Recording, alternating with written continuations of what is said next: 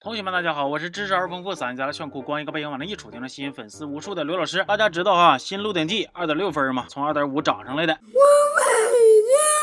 其实一直以来，这个分数区间大多都是国产恐怖片激烈角逐的阵地，而《鹿鼎记》脑瓜子血尖也要往里挤，那我就不乐意了，是欺负国恐没牌面吗？今天二点八分的少女宿舍请求出战，我也不端着了，选它是因为不管是少女还是宿舍，都让我略感兴趣。虽然说我也不可能对二点八分的片子抱啥期待，但是我还是在看完这部电影之后，陷入了深深的自责。自责啥呢？自责我到底是他妈哪根筋搭错了，非得跟他们较劲呢？故事是这样子的：说女主大偏分孤身一人，背井离乡去外地念。书，他妈就搁电话里边数落他，说：“哎呀，你去这老远的学校念书，多不让人放心呢！你一个人在那儿吃啥穿啥，吃穿都没了，你还臭美啥？”大偏分听罢一声娇嗔：“妈，像我考试成绩这么差。”学上就不错了。我一瞅这女主还算可以呀，至少还挺有自知之明啊。完了，他妈接着追问说：“那你住宿舍不害怕吗？”这句话当场就给我问懵了。我寻思住宿舍还有啥好害怕的呢？刚上大学不住宿舍住哪儿啊？住图书馆、住食堂还是住厕所啊？而且哪有当妈的这么吓唬孩子的？还是说你所谓的住宿舍害怕的是六个人能建出五个微信群呢？接着大偏分到了校选宿舍的时候，宿管问他想咋住？二楼呢是二人间。我一听当场哇塞，这学校居然还是二人间，豪华呀！结果紧接着宿管说三。楼呢，就是你一个人住，而且整层楼都归你。哎呦我去了，这啥学校啊？一层楼就放一个学生，你这是教书育人呢，还是开密室养 NPC 呢？完了，大偏分为了剧情发展顺利，果断选择了三楼自己住，就怕死的不够快。因为他是提前来了几天，所以整个学校空空荡荡，连只耗子都没有。于是我就只能瞅着他自己在那溜达来溜达去，溜达来溜达去，溜达来溜达去，终于溜达进浴室了。这给我都乐完了。我寻思等着盼着，总算把洗澡的戏份给盼出来了。结果哎，人家洗了把脸就走了。哎呦我去了。真让我替你感到悲哀。期间那些老套的吓人手法我都不想多提了，什么跑步机自己动啊，厕所有人影啊，食堂大妈白眼翻到括约肌呀，总结起来就俩字儿，太 normal 了。我们啥大波大大大风大浪没见过呀，还能被你这雕虫小技吓着？而且大伙瞅瞅他们那宿舍啊，不开灯就拉倒了，窗外还总是透着紫了吧唧的光，干哈呀？你们那楼是建在火烧云里了？后来终于正式开学了，结果学校里边其他的学生全都跟十五天拉不出屎似的，憋了吧唧杵就横丧的，不给这个大。偏分好脸子，大偏分也开始发现三楼有蹊跷，明明只有他自己住，隔壁却总是有奇怪的声响。好奇一看，嚯，床下果然有一个黑影。大偏分一看啊，原来是有鬼呀，这我就放心了，不然我还以为有流氓要偷窥我呢。虽然大偏分最后是受了点惊，但是他依旧没有停下作死的脚步。即使知道门外有鬼，手机该捡还是得捡，毕竟命可以不要，但是手机绝对不能丢啊，对不对？完了，等他出来捡手机的时候，又突然被一股神秘力量吸入，定眼一看啊，不是鬼是，是个学姐，很开心。认识你。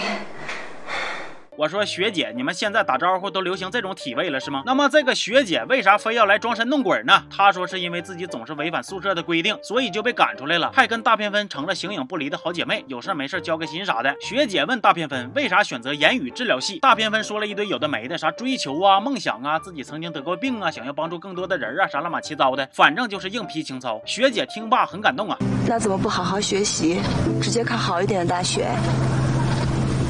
我没有想进入大企业拿高年薪的想法。哎呦我去了，真是给爷逗乐了。你那你这意思就是你不考清华是因为你不想呗？呸！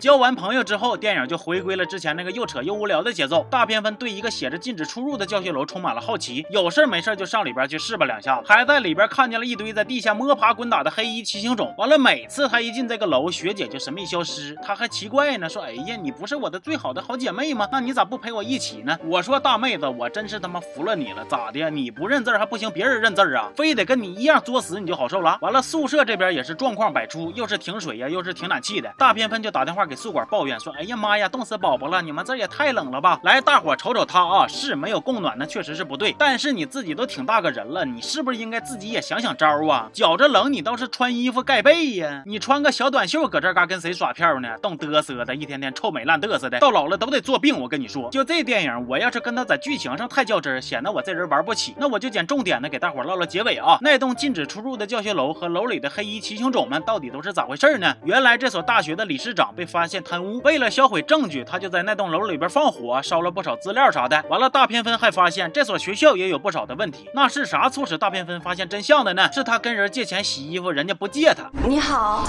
我可以跟您借个硬币吗？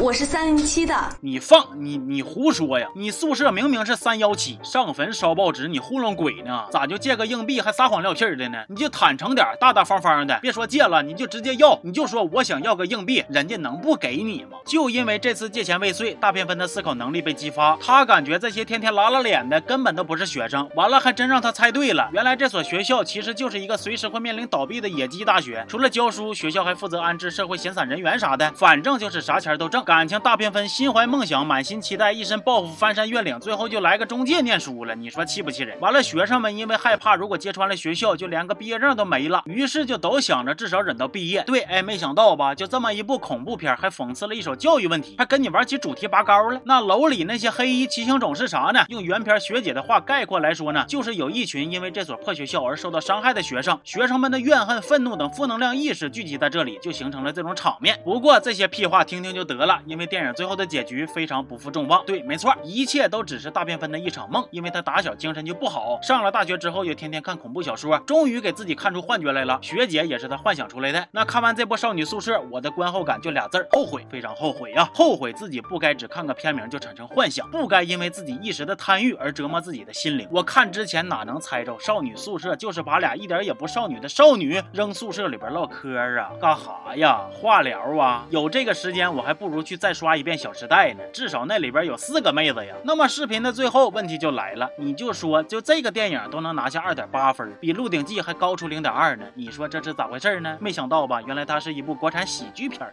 行了，同学们，今天这期就到这儿了，啥也不说了，戒色了，咱们下期见吧。好。